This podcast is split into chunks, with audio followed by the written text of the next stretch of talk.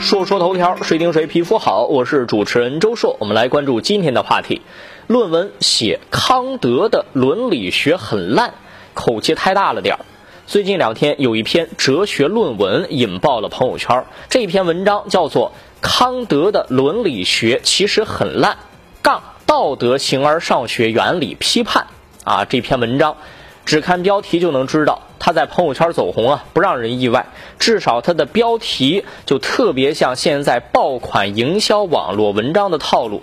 但是呢，这还不是一篇学者在闲的没事儿时候写的随笔，而是正式发表在江苏海洋大学学报人文社会科学版二零二零年第五期上的严肃的学术论文。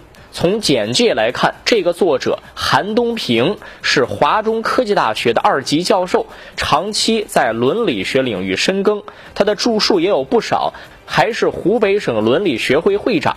这说明这作者也不是民科，而是个严肃的学者。这个事儿引发讨论和争议啊，当时教授被批评，估计是后悔起了这个标题。不过我们也要认真探讨一下，这个问题出在哪儿。实际上，问题并不是他对康德的学说存在不同观点，而是这一番言论的时机、动机和场合有些不合时宜。我一直不认为权威的东西就不能够驳斥，一些学术界大佬的观点就不能质疑。我觉得没什么权威，真理还是随着时代发展而不断变化呢。没有什么是一成不变的。大胆打破束缚和前辈的理论，人类才能进步。但就这个论文而言，你好歹应该在尊重事实的基础上去质疑啊！你不认同康德的伦理学观点，完全可以说康德的伦理学观点有值得探讨的地方，有些地方是不对的，是不符合逻辑的，这都没问题。或者说你在网络上发帖，或者说在自己的社交媒体上发言啊，这些场合说康德的伦理学很烂。尽管观感上可能没那么舒服，但是在这种场合下也没大毛病。这个事儿引起那么大争论啊，问题是出在这个观点是写在了正经的学术论文当中，而且他发表了。很烂这个词儿呢，本身就很不学术，还能堂而皇之的在正经的学术期刊上发表出来，我觉得这不是博出位、博眼球的问题，而是有点太不拿学术当回事儿了。我又联想起了一段时间以来一些学者做学问的时候奇奇怪怪的思路，还都是些学术界的大佬，特别是文学批评领域，最近一直在关注这方面的理论研究啊，比如很多人用马克思主义文学批评方法去分析《红楼梦》《金瓶梅》《聊斋志异》等等古代文学巨著，它本来就不是一个时代的事情啊。我能理解这么做的原因，因为这些古代文学巨著的理论研究不太容易推陈出新了，所以一些学术界的大佬不得不另辟蹊径，搞出这些研究方法，获得新的发展方向。但实话实说，我觉得不怎么能挨得上。我们希望做学问的能够更加接地气儿，一些理论能够被人民大众所熟知，容易理解，这对提高国民素质和整体修养确实有帮助。但是，用这种略显雷人的方式去获得关注，显然不太符合做学问的人设，还是悠着点好。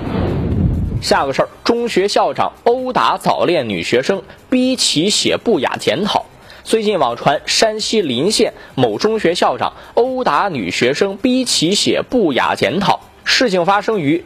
十一月三十号深夜十一点，临县某中学十三岁疑似早恋的女生被学校的校长叫去办公室谈话。事后，这名女生浑身多处淤青，头部有外伤。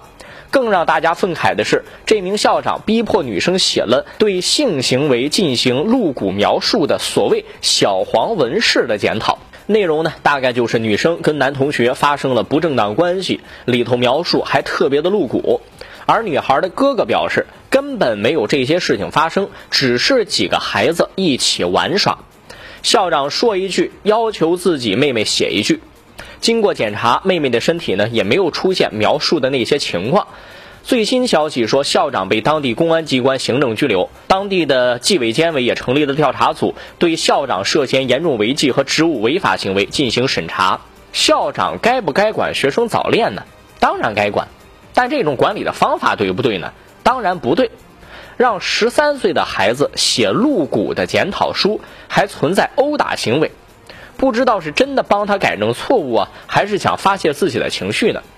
十三岁的女孩子该不该谈恋爱？当然是欠妥当的。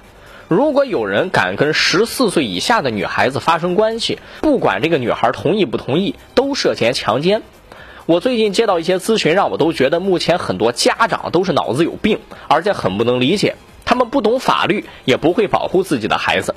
前两天有一个不知道哪个地方的网友问我，说自己妹妹十三岁跟一个男孩子谈恋爱，还发生关系，他们就报警了，警察呢就把男的给抓了。这个人说，本来以为那男孩子是骗自己妹妹，后来发现对自己的妹妹还挺好，就问能不能把这个男孩给救出来，不让他判刑。气得我就把他给骂了一顿，这是什么一家子法盲啊！你妹妹不到十四岁跟人发生关系，你就随便要谅解人家吗？这不是开玩笑吗？话说回来，校长或者老师当然应该教给女孩子保护自己，不要轻易的把自己交给别人。但是野蛮暴力的管教方式早该停止了，更别说校长教育孩子的方式是直接殴打和让人家写一个所谓小黄文一样的检讨书，把那些露骨的情节都描述出来。这不是在拯救孩子，这是在进一步的迫害孩子。而且根据调查，人家孩子实际上什么也没干啊。最后，哪个成年男性教育一个异性的学生，会在半夜十一点把孩子叫到办公室去教育的？恐怕不是孩子的行为不端，有龌龊想法的是这个校长才对吧？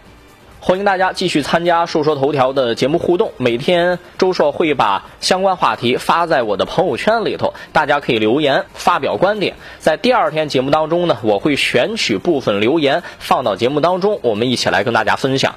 周硕的微信号是周硕九零九，周硕九零九，周硕是汉语拼音全拼，九零九是阿拉伯数字九零九，周硕九零九，欢迎大家参与节目。说说头条，谁听谁皮肤好？我是主持人周硕，下期节目咱们接着说。